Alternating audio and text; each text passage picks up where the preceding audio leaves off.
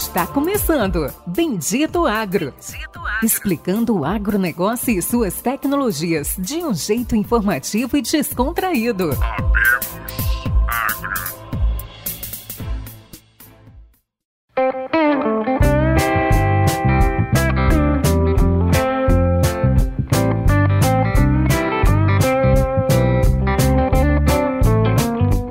Nossos amigos, está começando agora mais um episódio do podcast Bendito Agro, o seu podcast de agrotecnologias. Estamos começando hoje a segunda parte da nossa entrevista com o professor, pesquisador, doutor Fabiano Perina, esse, essa pessoa fantástica que nos, nos deu várias aulas da cultura do algodão e ninguém mais, ninguém menos, nosso velho companheiro, Lucian. Então, Lucian, se apresenta aí pro pessoal. Fala aí, pessoal. Bom, para quem não me conhece, Luciano Carvalho aqui, também sou engenheiro agrônomo junto com o Pérez aí nesse desafio. Para quem já me conhece, beleza? Isso aí, valeu.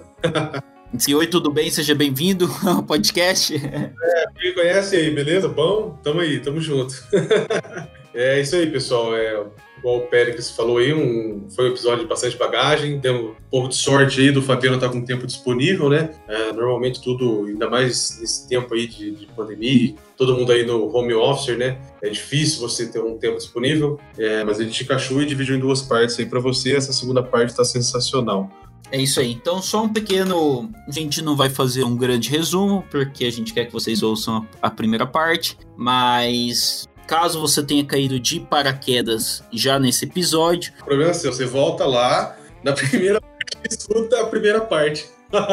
ai, ai, é isso aí. Mas basicamente é um episódio bastante focado em algodão é, e também no gerenciamento de água. Então, sistemas de produção, nematóide, é, podridão das maçãs. Então, um episódio de bastante bagagem técnica. Agora, nesse segundo episódio, né, na parte 2, vocês vão ver um pouco mais do background de, estudo, metodologia científica, banco de dados, como cruzar todas essas informações. Então, é isso aí. Fique com a gente. Está começando agora a segunda parte da entrevista com o Fabiano Perina, nos sistemas de produção do algodão. Valeu!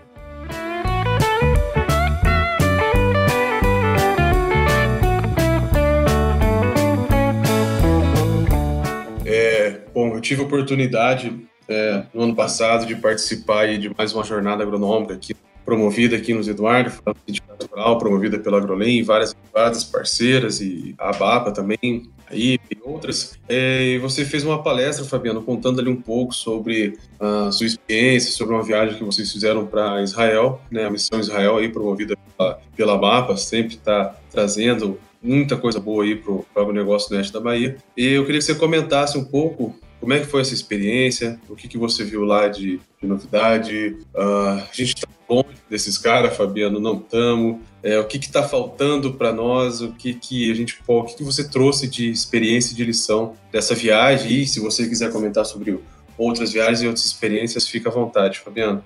Ah, sim, Luciano. Ah, pois é, ano passado meados de julho do ano passado, nós fomos nessa missão junto com a ABAPA, eh, os produtores de algodão aqui da região oeste da Bahia, para Israel, conhecer o que, que eles têm de tecnologia, que é filosofia de trabalho, como eles fazem agricultura em Israel, né? Então nós andamos lá o país de de, de norte a sul, né? Andamos todo o país de Israel, né? Um país relativamente pequeno quando a gente compara com o Brasil. Para a gente ter uma ideia, uh, aqui na região oeste da Bahia, eu tive essa curiosidade de, de saber o território de Israel total, né? São 22 mil quilômetros quadrados, né?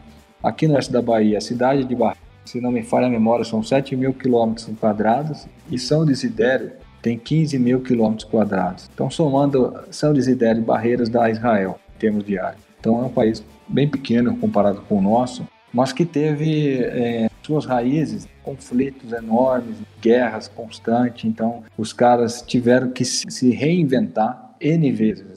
Muitas guerras, muitas destruições, eles tiveram que a todo momento estar tá se superando, né, perdendo tudo que tinha, novamente recuperar e, e inovar. E fatalmente a tecnologia passa por isso. Então, eles têm uma formação uh, em termos militares, né, de exército e todo militar, né, todo israelense, homem ou mulher, fica no exército. Né, o homem são cinco anos e a mulher parece que é dois ou três. E ali dentro do exército eles precisam estudar e eles estudam muita coisa de tecnologia, muita. Então, na hora que eles saem do exército, eles vão aplicar o que eles aprenderam em alguma área, é, seja na agricultura, seja na área de mobilidade uh, urbana, enfim. Então é muito legal, Real, realmente é muita coisa que chama atenção. Uh, o país deles, eles têm apenas 20% da topografia do país favorável para a agricultura, então eles investiram muito na, uh, uh, digamos assim, sistematização das terras para que elas fossem mais planas e conseguissem plantar, né? Eles têm um problema seríssimo de chuva, né? para vocês terem uma ideia, o local que chove mais em Israel é lá ao norte, bem no cantinho de Israel, que chove até no máximo mil e poucos milímetros. Mas na média, Israel, metade de Israel, dois terços, metade não, dois terços do, do território é deserto, né? Chove abaixo de 200 milímetros, né?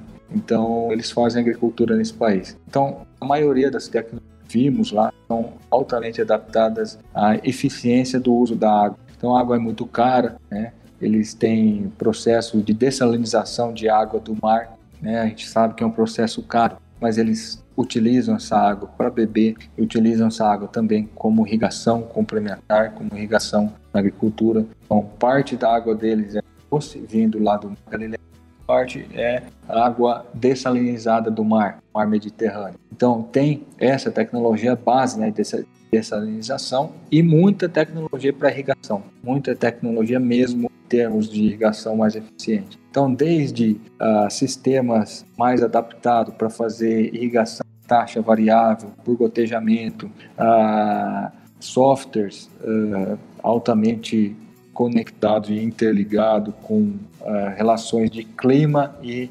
disponibilidade de água no solo. Isso tudo a gente viu lá. Agora, o que chamou muita atenção nossa e, e minha em particular foi a união dos israelenses, dos produtores é, de Israel. Eles são muito unidos. Com certeza, é, isso foi o fator determinante que eles conseguissem é, construir o país e superar as dificuldades.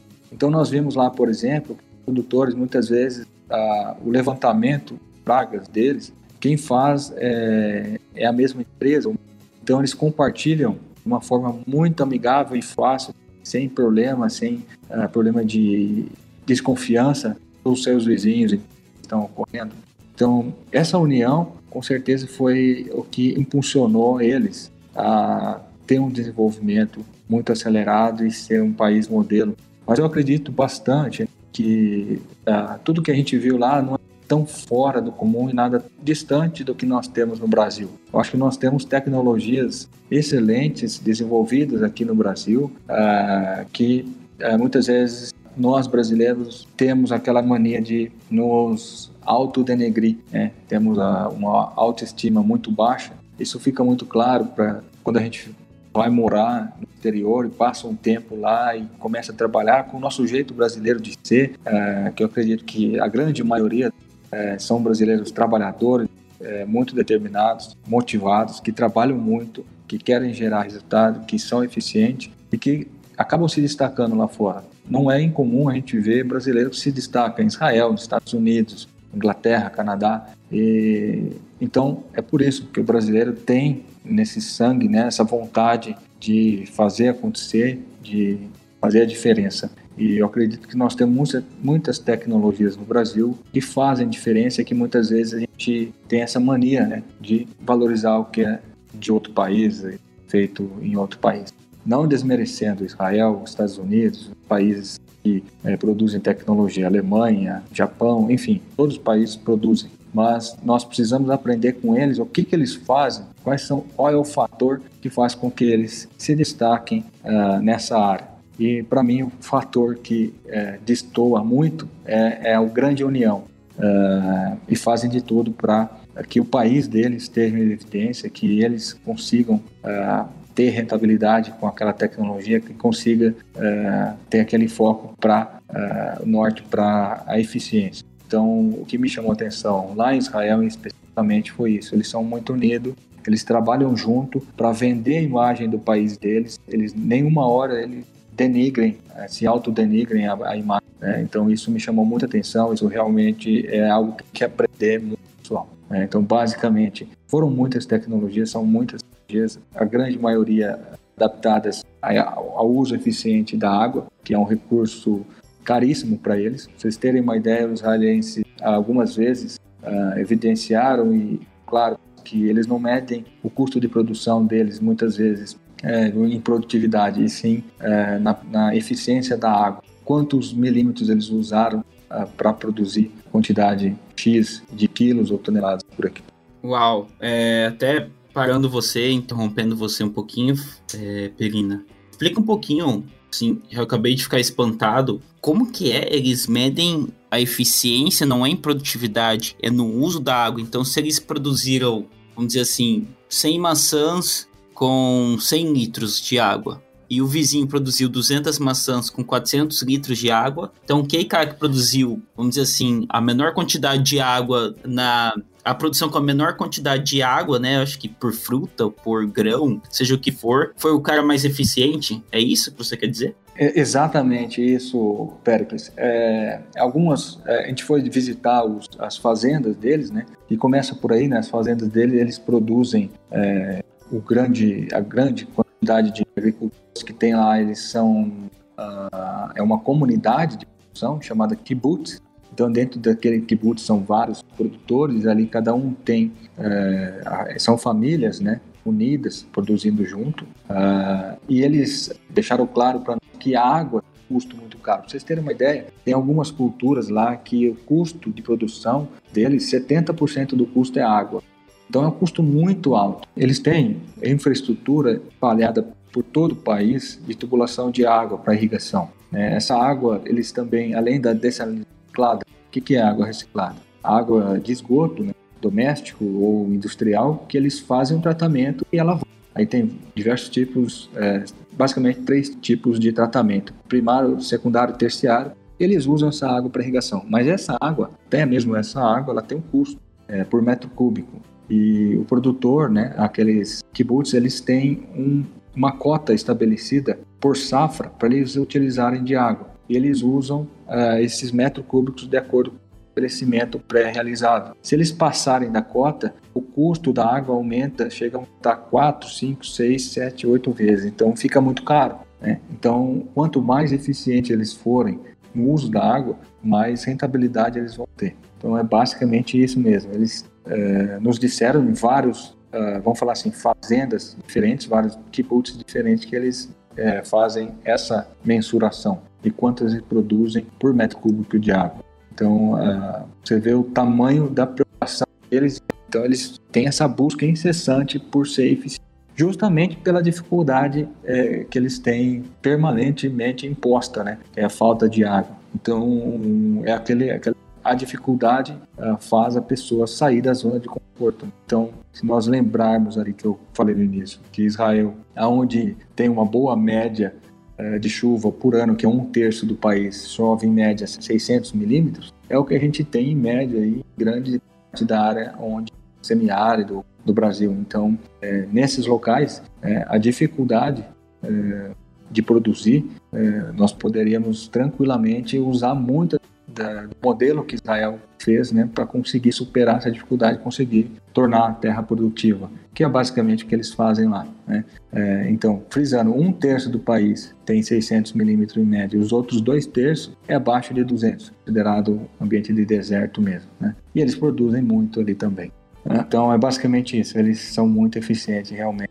E até agora, comentando um pouco, né, a gente tem no oeste da Bahia, um dos grandes problemas do oeste da Bahia é a falta de chuva. O que, que você acredita, né? Eu, nós conhecemos, trabalhamos ali com um produtor que consegue fazer algodão com 800 milímetros de água.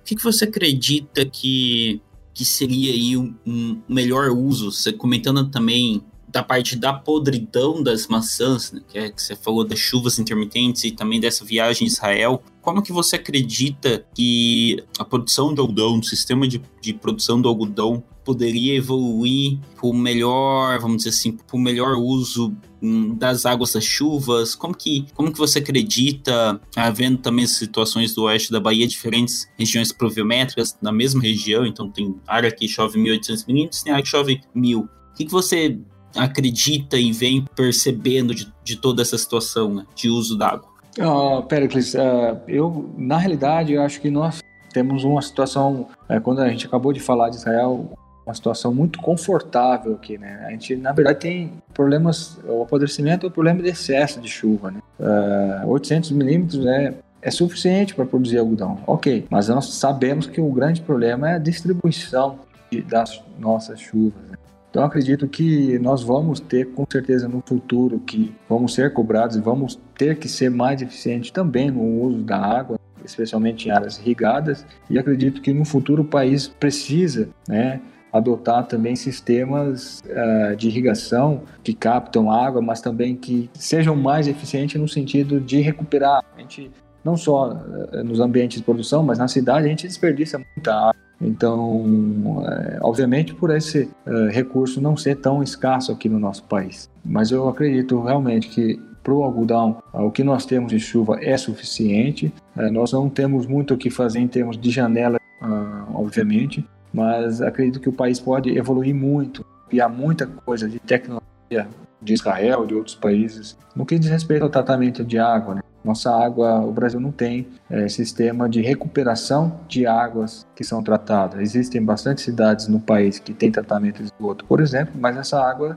depois ela é retornada para o rio ou para uh, cursos d'água. Não temos, por exemplo, reciclagem para ser aplicada em, em zonas que sofrem mais com falta de água, por exemplo, no semiárido. Então, acredito que isso aí para nós é um exemplo de tecnologia que nós vimos em Israel, né? Israel, né? Essa reciclagem de água, que pode ser perfeitamente aplicada no Brasil. E passa pela necessidade de parcerias público-privada para a uh, estruturação de infraestrutura no país. Por isso que eu falo que eu acredito muito que nós estamos vivendo uma era determinante no que diz respeito uh, ao agronegócio ser a mola propulsora da evolução do país. Imagine se nós tivéssemos então investimentos pesados nessa área é, em todo o semiárido do país, né, na área da região Nordeste que está muito próximo, é, no sentido de recuperação de águas de cidades, grandes cidades, para irrigação. Né? Imagine quanto uh, mais produtivo seria esse essa nossa região do é, se imagine se o nosso país aproveitar né, toda essa evolução do agro para fazer infraestrutura de estrada, de que já está sendo feito, mas vai precisar aumentar né, os investimentos para melhor escoamento da produção e, consequentemente, as cidades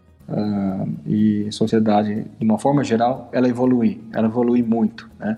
Perfeito, Pelina, perfeito. Uma coisa que, antes de puxar outras perguntas, é, a gente vem conversando vários fatores técnicos aqui e tem uma, tem uma situação que eu gostaria de perguntar para você. Como que hoje a Embrapa está cruzando todos esses dados? A gente falou de Israel, falou ali melhor uso de águas, melhor uso da água. Você vê que é interessante que existe vários fatores que estão impactando a produtividade, é custo, disponibilidade de água, produtividade, preço, valor, disponibilidade da terra, vários outros fatores. Isso é pensando em Israel. Pensando para a sua situação lá, que você fez 250 mil hectares de monitoramento de nematóides, análise de solo de nematóides, como que vocês estão cruzando os dados físico-químicos, é, pluviométricos, com o que, que compactação de solo, como que vocês estão cruzando todos esses dados? Vocês estão usando alguma ferramenta? E eu vou perguntar novamente, já tem algum resultado desse cruzamento de dados que você pode falar para gente? Então, Pericles, é a união de todos os dados que nós coletamos aqui, que a Embrapa também coleta,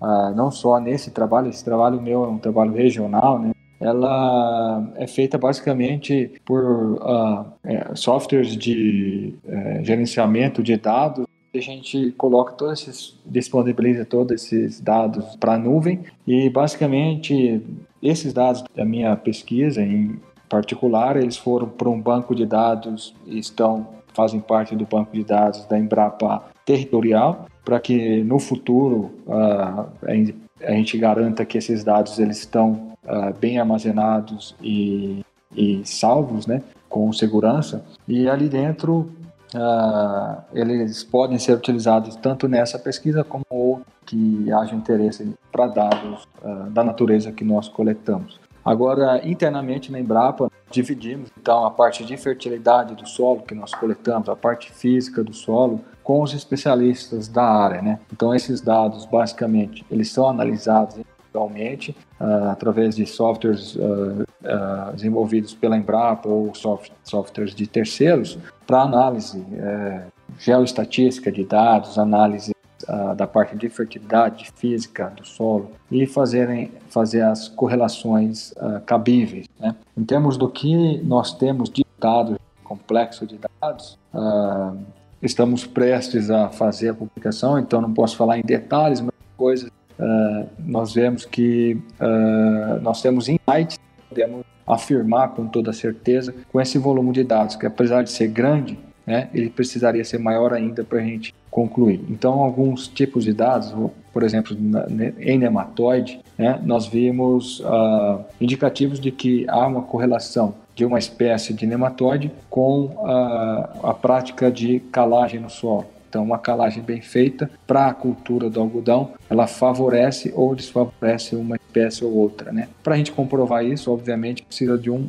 estudo agora mais aplicado a nível de, de campo, fazendo, simulando essas áreas de calagem e a sua relação com a espécie de nematóide. Vimos, por exemplo, relações de habilidade, uh, solos um pouco mais férteis, uh, outros menos férteis, com alguma uh, espécie de nematóide. Então, para comprovar, novamente, precisa aprofundar os estudos. Então, esses trabalhos assim de diagnóstico né, uh, que nós fizemos, eles uh, geram um grande volume falei no início, que podem ser uh, trabalhados para evidenciar algo muito palpável e concreto, né, uh, com bastante precisão, ou para nortear as pesquisas. Então, foi exatamente uh, pensando nisso que esse diagnóstico inicial foi feito para nortear as pesquisas. E hoje a gente tem essas pesquisas é muito bem norteada, tentando ajudar o produtor a superar o problema com nematóides as espécies mais problemáticas na região. Maravilha, Fabiano. Maravilha. Eu acho que depois você tem que fazer um mapa para nós, Fabiano, aí da, pedir para a Embrapa Territorial lá, que faz aqueles trabalhos maravilhosos lá, já localizados, fazer um mapa. Uhum. é, nós temos um mapa, né? Nós temos um mapa de, de infestação de nematóide de todo o oeste da Bahia. Hoje a gente tem, né? Mas assim, não sei, é por interesses econômicos estão envolvidos aí, né? Então é, seria muito pouco ético da nossa parte como Embrapa fazer um mapa e disponibilizar, porque aí, é, por mais criterioso que o mapa seja, é, fica fácil, né, em grandes áreas, você saber de quem que é a fazenda, né, de quem não é. Então, isso é um, um dado realmente bastante sigiloso que a gente acabou até abrindo, abrindo mão da própria publicação, né, para não causar problema com os grandes grupos, os produtores que realmente foram os verdadeiros incentivadores da pesquisa. Essa pesquisa foi feita e financiada também através da BAPA, uma parceria com a BAPA. Então são os grandes produtores que realmente nos incentivaram e que precisam ter o Sim, sim, verdade, verdade. Em grandes áreas aí fica fácil diagnosticar, né, Fabiano? é, o mapa, assim, a distribuição, ele, ele entrega bastante, né, onde está, onde não está, e então precisa ter bastante cautela com isso, né.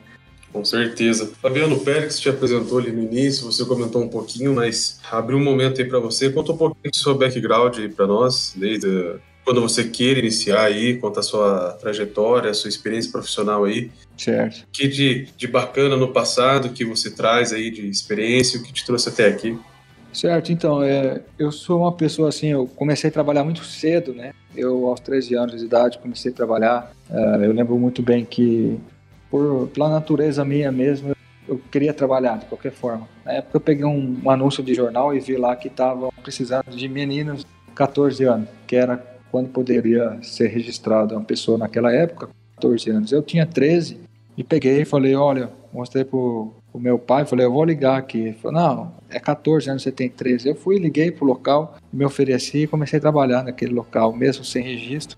Depois, é, ali eu fazia um trabalho auxiliar de serviços gerais. Era uma, uma avícola, uma avicultura, né? E aí eu auxiliava em tudo ali e fui aprendendo, né, desde cedo, que eu queria muito ser independente, ter uma independência financeira e também poder ajudar a minha família, né? De uma família de uh, sete pessoas, né? Eu tenho quatro irmãos, mas meu pai e minha mãe. Uh, após isso, eu fui trabalhar em entregador de remédio, em farmácia, fiquei trabalhando um, um ano. E aos 15 anos de idade, uh, já prestes a fazer a época colegial, era chamada, né?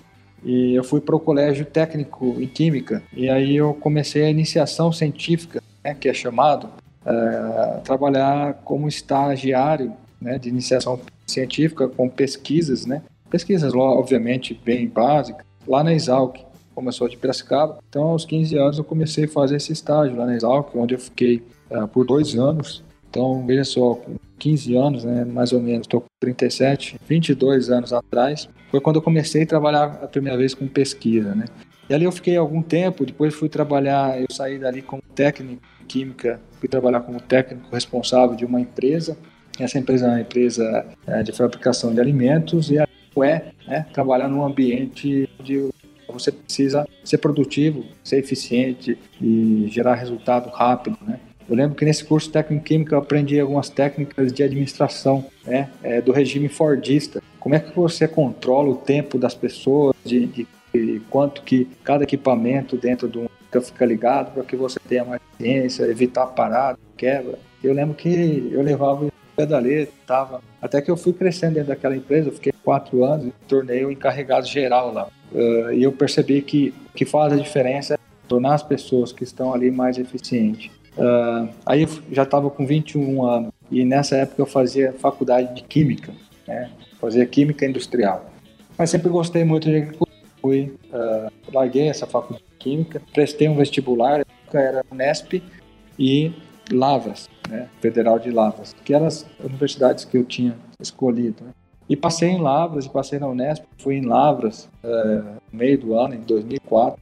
Lá fiz a graduação né, em agronomia, fiz mestrado uh, e fiz o doutorado. E dentro da de, em Lavras, como eu sempre trabalhei, eu não, não entrava na minha cabeça a faculdade que era e nas horas vagas ficar pública ou ficar assistindo televisão, como eu era acostumado a trabalhar desde cedo.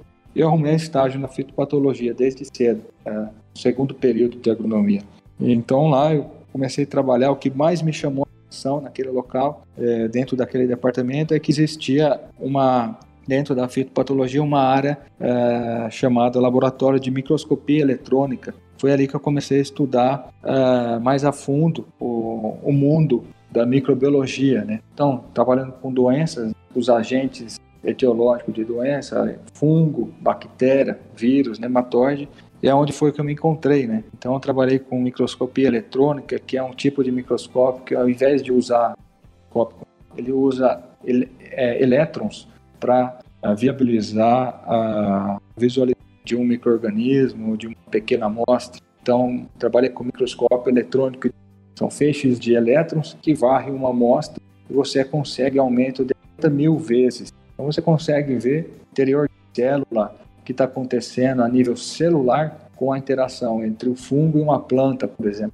O fungo que causa doença é a planta. Né? Existe um outro microscópio, no cálculo, que é ali 10 anos da minha vida, né? desde a graduação até o doutorado, que é o microscópio eletrônico de transmissão. Então, consegue alteração tem em termos não de célula, mas subcelular. O que é subcelular? Organela. O que está acontecendo no núcleo da célula vegetal, na mitocôndria, como que a célula vegetal responde ao ataque de um fungo. Então ali a gente, é, eu, eu, me identifiquei demais e foi quando eu, desde o meu mestrado, eu fazer pós-graduação, eu quero ir para fora. Então eu construí uh, essa minha pós-graduação com ênfase para poder é, ir para fora, para os Estados Unidos, que é onde eu queria fazer parte do meu doutorado. Então eu fui para técnico é, ultraestruturais, ou seja, para entender melhor a interação de doenças de planta, né, os patógenos com as plantas, e como a gente pode usar essas técnicas para, uh, de alguma forma, uh, tornar as plantas mais resistentes. Então, eu trabalhei com essas técnicas em um tipo de microscopia muito moderna, né, que ainda hoje é uma microscopia que nos permite resultados muito aprofundados em, em relação à interação planta e patógeno, ou seja, doenças de planta, eh, os causadores das doenças de plantas e a planta propriamente dita, uh, atrelado à resistência das plantas. Então foi quando eu comecei a trabalhar a parte de resistência. Eu trabalhava lá com uma doença do milho, né? Uma doença uh, muito importante lá nos Estados Unidos para o milho, que aqui na nossa Brasil é conhecido como eumintos. E como a planta responde ao ataque da doença e quais genótipos, quais vários ou híbridos que você pode fazer para que um híbrido se torne mais resistente, você potencializar aquela ação na célula da planta para ser mais resistente. Foi aonde comecei a trabalhar com a parte genética, controle genético de doenças, visando a resistência das plantas. E quando eu vim para Embrapa, então eu vim para trabalhar justamente aqui no oeste da Bahia, junto ao programa de melhoramento do algodoeiro, visando a resistência da, do algodoeiro às doenças. E trabalho que eu faço ainda até hoje, né? Então eu dou suporte ao programa de melhoramento do algodoeiro da Embrapa uh, no que diz respeito a uh, visando resistência das plantas de algodoeiro ao, aos patógenos. Então nós trabalhamos com resistência genética a nematóides, né? Então isso eu desenvolvo até hoje, além desses trabalhos que eu falei para você uh, aqui no oeste da Bahia, focando mais para nematóide, para essas doenças aéreas todo ano nós temos alguns locais, algumas fazendas aqui no oeste da Bahia, que nós avaliamos uh, o grau de resistência de diferentes cultivares, linhagens, genótipos, para que a gente tentar gerar resistência aos principais problemas que a gente tem uh, no algodão hoje. Hematóide, ramulária, agora mancha-alvo também, e assim por diante. Então é mais ou menos a minha trajetória, acho que eu consegui expor quase que total aí, a trajetória profissional, né? Como eu vim parar aqui. Então eu vim basicamente para trabalhar eh, dando suporte ao melhoramento do algodão dentro da Embrapa e por isso que nós fazemos essas pesquisas que uh, nós conversamos até agora. Legal, Fabiano. Muito, muito bonita a sua trajetória, viu, Fabiano? É bonito de ver, bonito de se ouvir. Acho que pouco disso acontece hoje, são épocas um pouco, um pouco diferentes, né, Fabiano? Sim. O pessoal podia começar mais cedo, não tinha tanta pressão de Ministério do Trabalho e outras coisas, mas parabéns, eu te conheço há algum tempo, mas não conhecia, acho que é uma parte muito legal do podcast, é essa aqui, a gente fazer o background, contar a sua história aí. Muito bonita a sua história, fiquei... Eu não sei se eu delonguei demais, mas enfim, é... Não, é... É isso aí, não tem problema, é isso aí mesmo. É, não tem, tem, tem delongas, não. Acho que é inspiração para muita gente. Tem muita gente que está entrando na faculdade que ouve a gente, que sirva de inspiração para se tornar um grande pesquisador, um grande profissional no futuro. Perfeito, perfeito. A gente tem um público de, de estudantes bem, bem grande aí. Ah, com certeza. Todo mundo que está antenado nas inovações e tecnologia, que é o podcast de vocês é uma ferramenta excelente. É, que legal. Obrigado. Pessoal, Lucian, é, tô aqui já, estamos com o tempo esgotado dessa segunda parte da gravação do nosso podcast. É, queria, antes do Lucian entrar fazer um encerramento, Lucian, você tem mais alguma pergunta que você gostaria de falar para Fabiano? Ah, você acha que se, com, de modo geral, uh, abrangendo aí um pouco a tecnologia de pesquisa e na área uh, de agricultura aí, Fabiano, é, em poucos minutos aí, para a gente não estourar muito, uh, o que, que, você acha que vai ser o futuro aí? O que, que vai é, se destacar mais? Olha, eu acredito que é uma essa tecnologia de imagem aérea ela vai evoluir muito. Eu acho que se fosse para eleger uma das tecnologias, na, na realidade eu diria assim que é, o nosso futuro ele vai ser cada vez mais dependente é, em termos de tecnologia, vai depender cada vez mais da nossa capacidade de é, interrelacionar, né? Essa a agricultura ela é, é, interdisciplinar, né? Tentar interrelacionar as áreas, mas a, a imagem aérea em si, é, como eu falei para vocês, tem um background de trabalho com imagens, né? Tudo isso daí que eu falei de microscopia eletrônica, microscopia com focal a laser, foi um trabalho muito intenso em termos de imagem. E a gente vê que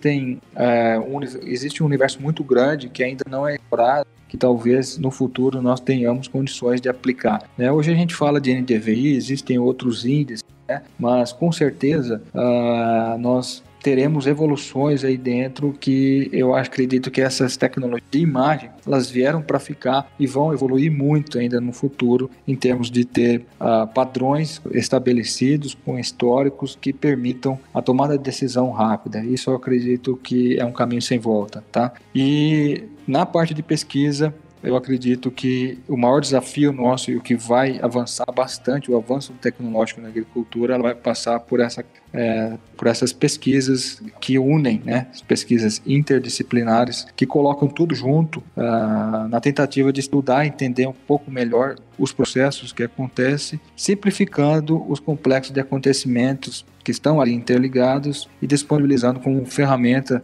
mais eficientes e ágeis para o produtor utilizar. Basicamente isso.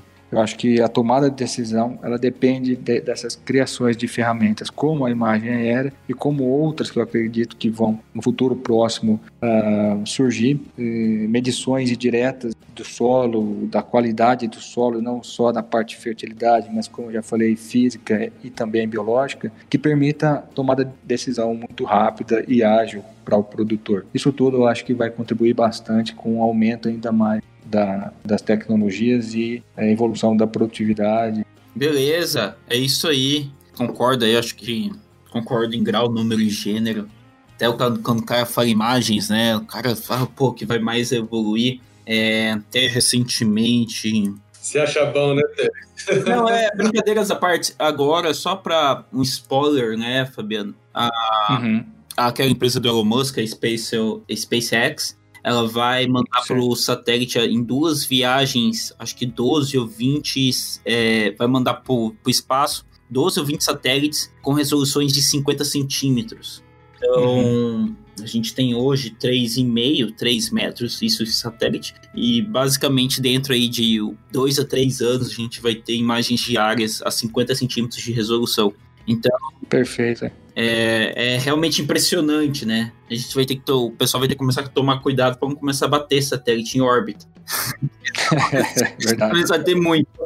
E brincadeiras da parte é um grande risco. Uh, mas estamos encerrando. Quero, Fabiano, quero agradecer Quero agradecer a sua presença. Fizemos duas partes do episódio. Ficou muito bom. Obrigado por toda a aula que você nos deu em parte de algodão, parte de irrigação, parte de água, parte de doenças. Foi realmente fantástico.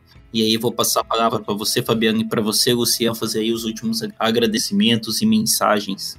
Eu, eu gostaria de agradecer a oportunidade né, que vocês me proporcionaram de estar aqui, é, falar um pouco da nossa história, falar um pouco do nosso trabalho e gostaria de finalizar dizendo que vocês estão realmente de parabéns por essa iniciativa. Então, eu gostaria de agradecer, para mim uh, é realmente uma grande honra e é uma satisfação enorme poder participar desse podcast de vocês, que no meu ponto de vista é uma excelente ferramenta é, e foi uma, uma atitude muito interessante, inteligente de vocês de criar esse podcast. Então, você, Pericles, é você, Luciano e também o Marcos, que não está presente hoje, são de parabéns por essa iniciativa. Uh, eu sou um ouvinte do podcast, vou passar a ouvir mais assiduamente do que ouço, porque realmente eu vejo que o trabalho de vocês é muito sério importante, está trazendo conhecimento para todo mundo do que diz respeito à inovação, pesquisa e tecnologias para o agro. Parabéns, realmente excelente iniciativa, é um prazer estar aqui. Ô Fabiano, obrigado, fico lisonjeado com suas palavras. A gente que tem a honra de receber ah, uma pessoa do seu gabarito, trouxe tanta informação, tanto conhecimento técnico, uh, e não só técnico, né, mas acho que conhecimento de vida, experiência, gestão, uh, de várias coisas que é difícil, né, Fabiano? Imagina você ter essa conversa com todas as pessoas que vão ouvir o podcast, ter todo esse tempo disponibilizado, né? Isso que é difícil. Eu acho que é isso que me fascina cada vez mais no, no podcast, né? Pessoas que você não conhece, talvez nem vá conhecer, vão ouvir tudo isso que você contou aqui. Isso é realmente maravilhoso. Queria agradecer aí e dizer que fazemos parte da Rede Agrocast, a maior e a melhor rede de podcast do Brasil. Estamos ali, ô Pérez, me ajuda aí, em 13 agregadores de podcast. Né? Nós estamos em 13, exato. 13 agregadores. Tem que aumentar, cara. Tem que passar para 14. 13 não, se a gente arranja mais, mas tá bom. Tem que arranjar mais um. Eu não gosto desse número aí, não. É isso. É, Spotify, Castbox, Deezer, Apple Podcast, você nos escuta em todas as plataformas, no YouTube, no Instagram, Bendito Agro, e lá no LinkedIn também, que se você mandou mensagem e não respondeu, foi o Pérez que não te respondeu. Né, Pérez? Beleza? Eu tô respondendo todo mundo. Fala assim não. Eu entro lá todo dia. Ah, e tem o um e-mail também, pessoal. Dizer, ó, Fabiano, também brinquei que dizer que as portas estão você, ah, para qualquer pesquisador, para todos os pesquisadores ah, que querem, querem, quiserem vir aqui trazer uma mensagem, as portas estão abertas para a Embrapa, para a BAPA, para a Fundação Bahia. Como a gente falou no início, a gente sempre gosta de falar, é uma zona livre para todo mundo. A nossa, o nosso objetivo é levar esse conhecimento e levar um pouquinho do agro nos quatro cantos do Brasil e fora do Brasil também, viu, Fabiana? A gente tem ouvinte nos Países Baixos, no Sudão, Estados Unidos, Argentina, Alemanha e Itália, viu? Oh, parabéns. É. Muito bom. Por isso que é, é, é interessante esse tipo de ferramenta, né? Está disponível para a pessoa em qualquer local do mundo tenho certeza que, que é um sucesso e vai ser um sucesso ainda maior esse podcast de vocês. Parabéns pela iniciativa e também por manter ele no ar, né? Que dá trabalho, né? Dá trabalho. Até puxando esse gatilho, pedir a todos que estão nos ouvindo, compartilhem, nos ajude compartilhando, indicando, curtindo. Cara, é, a gente faz isso aqui para vocês ouvintes. A gente quer que vocês tenham aí a melhor experiência, que aproveitem o máximo aí todo esse conhecimento. E não esqueça seguir lá e favoritar lá, isso é muito importante para nós lá no, na, na linha de pesquisa do crescimento lá, quando vocês nos seguem, nos favoritam, isso vai aumentando e a gente consegue chegar mais fácil aí a vários lugares. Pessoal, obrigado, maravilhoso episódio de hoje, um abraço, até mais. E é isso aí, um obrigado a todos, tchau, tchau, até o próximo episódio.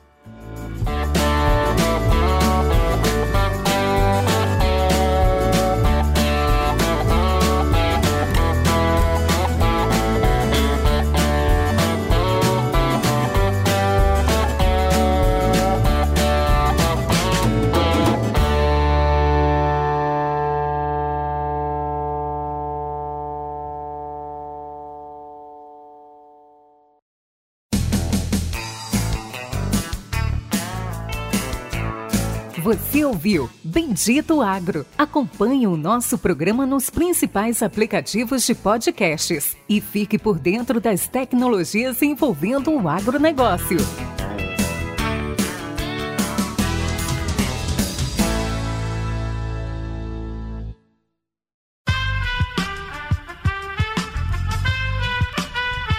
Esse podcast foi editado por Aerolitos Edição Inteligente.